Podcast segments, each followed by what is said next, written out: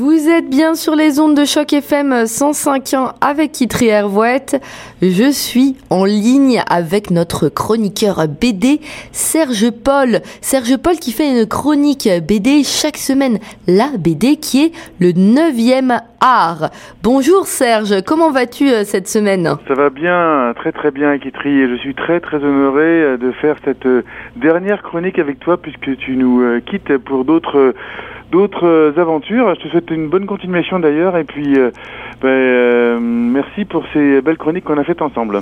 Eh bien, merci à toi Serge d'être présent toutes les semaines sur les ondes de Choc FM et de faire cette chronique qui plaît à beaucoup de monde, j'en suis sûr. Cette semaine, le marketing de la BD est ton sujet. Exactement, exactement. Euh, c'est vrai que ça peut, c'est un, un, métier d'art. Tu as dit c'est le neuvième art. Euh, on associe très très peu l'art et le marketing. Euh, mais quand euh, les bandes dessinées commencent à publier en très très grand nombre et à faire beaucoup beaucoup d'argent, euh, bah, c'est là qu'on commence à mettre de l'argent dans le marketing pour en vendre encore plus. Et là, je vais en profiter pour te parler d'une série qui est sortie en, en 84, donc il y a un petit bout de temps déjà, euh, qui est arrivé à son 22 euh, ou 23e tome, je sais plus, et qui a vendu des millions, millions, millions d'exemplaires.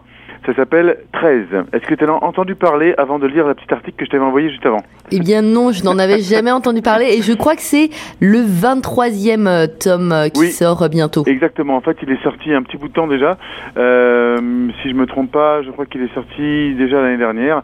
Mais en fait, donc juste pour expliquer aux auditeurs qui connaissent pas, ou à toi-même, donc 13, c'est une bande dessinée euh, dont les débuts se sont euh, ont assez choqué entre guillemets tout le monde parce que c'était assez intéressant à l'époque. Alors on n'avait pas vu ça avant. Donc c'est un homme qui est découvert sur une plage.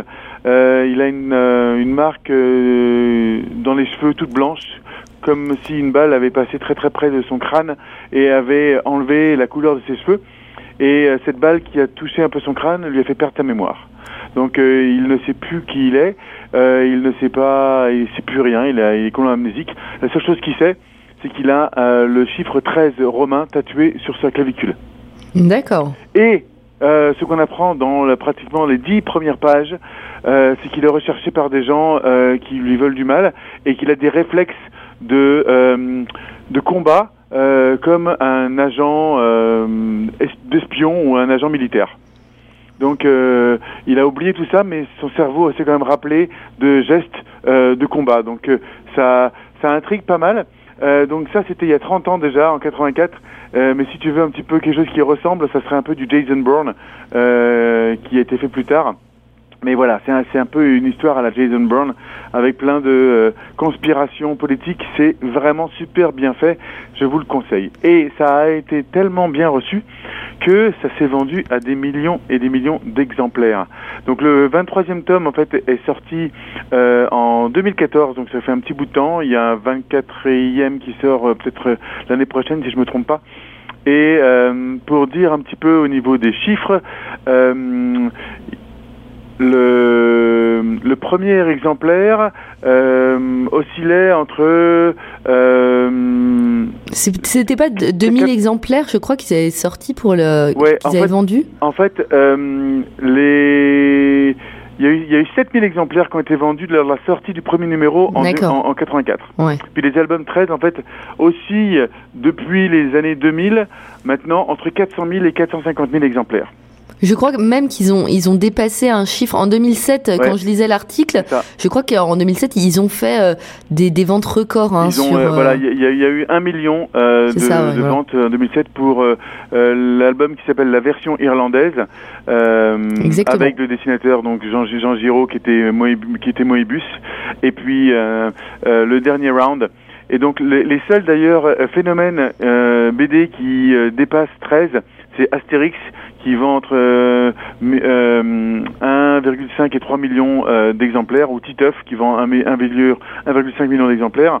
Euh, des éditions Glénat, ou dans la moindre mesure, entre guillemets, Lucky qui vend 600 000 exemplaires. Donc c'est vraiment des gros, gros, gros, gros trucs de la BD. Et en fait, 13 de, des éditions d'Argo a largement contribué à faire entrer en fait le 9e art dans l'ère du marketing qui s'est passé, c'est que, comme j'ai dit, 84, il commence, il se lance, et puis, ben, c'est ça fait du 7000, 10 000, 20 000 exemplaires. C'est déjà pas mal entre guillemets, mais en 97, ça commence à bien fonctionner. Et l'éditeur d'Argo lance un jeu sur CD-ROM. À l'époque, il y avait des CD-ROM. Alors pour les jeunes qui savent pas ce que c'est, le CD-ROM, donc c'était effectivement comme une espèce de de d'application qu'il y avait sur CD qu'on pouvait mettre sur son ordinateur. Et puis on pouvait avoir un jeu sur son ordi, un peu comme les jeux de de, de, PlayStation qu'on a maintenant en, en CD. Je sais ce que c'est qu'un CD-ROM. Ouais, hein. je sais, mais je sais, mais là je parle des vraiment très très jeunes qui qui, qui, qui savent pas ce que c'est. Même si tu es très très jeune, ma chère Kitri. Oui, c'est vrai. Euh, donc ça s'appelait le Mystère 13 et ça permettait euh, accessoirement de faire la publicité à la télé, qui était en fait interdite aux produits d'édition. C'est-à-dire qu'en France, on interdisait aux éditeurs de faire la publicité à la télévision à cette époque-là. Donc Dargo en a profité pour dire ben non, c'est pas euh, un livre, c'est un CD, c'est un jeu. Donc je peux en faire de la pub à la télé et ben ça faisait quand même de la pub pour pour le livre. Donc j'aime bien cette petite innovation marketing. J'aime bien en parler et donc Dargo a récidivé avec cette ce genre d'initiative en 2001 cette fois avec un jeu à gratter de la loterie euh, de la française des jeux, également relayé à la télé. Donc ça a permis encore de faire la publicité sur une bande dessinée en passant par un autre euh, support euh, marketing. Et puis euh, deux ans plus tard, euh, fort des, du succès euh, de 13 dans ses différents campagnes marketing, c'est la compagnie de jeux Ubisoft qui sort un jeu vidéo qui s'appelle 13 tout simplement.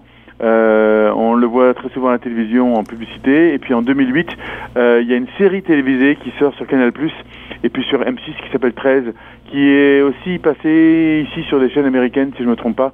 Euh, tellement effectivement l'histoire et la bande dessinée a, a, dépassé le, le, rayon de la de la du livre. effectivement, quand je regarde l'article, euh, NBC a diffusé également euh, cette, cette, cette, série. Donc au, final, c'est vrai que la, la BD papier s'est transformée en, en différents médias, c'est-à-dire a été diffusée sur différentes plateformes, que ce soit CD-ROM, que ce soit télévision. Et est-ce qu'ils font d'autres types de marketing également, Serge? Bah, il y, a, y, a, maintenant de plus en plus une vague sur laquelle ils essayent de surfer, comme on dirait, c'est la vague de l'internet.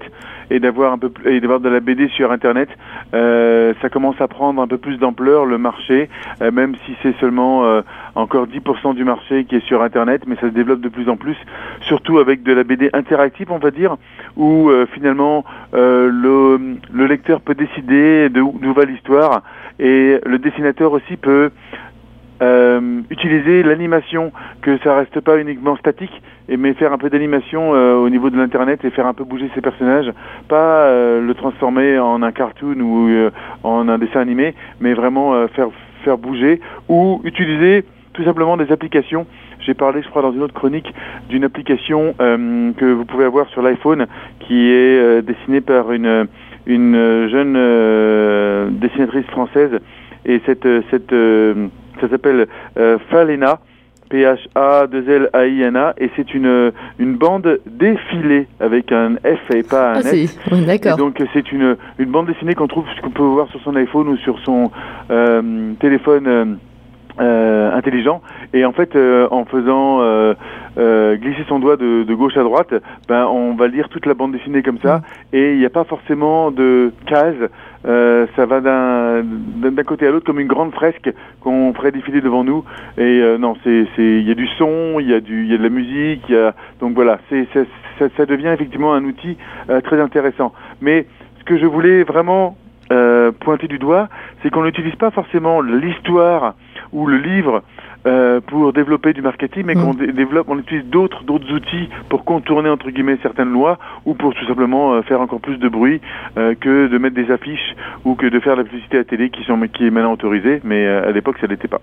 Ça l'était pas en fait de faire de la pub à la télé pour les, la BD, Serge avant? Non, pour les pour les livres en général. Pour les livres en général. Alors je sais que pour le moi qui qui ai étudié, j'ai fait des mémoires sur le cinéma, sur le marketing du cinéma, et effectivement ah, c'est c'est interdit en France de, de passer des bandes annonces à la télévision. Tu peux les passer juste dans des émissions de télé, mais pas pendant la publicité, ce qui n'est pas le cas aux, États-Unis.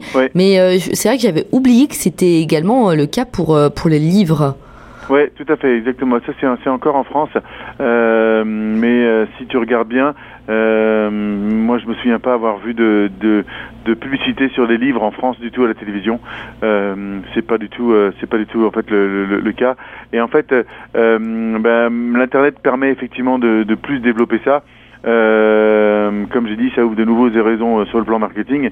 Mais pour compenser en fait ce ce, ce, phénomène de dématérialisation auprès des populations, puisque c'est assez immatériel, euh, notamment chez les femmes qui sont très attachées à l'album en tant qu'objet.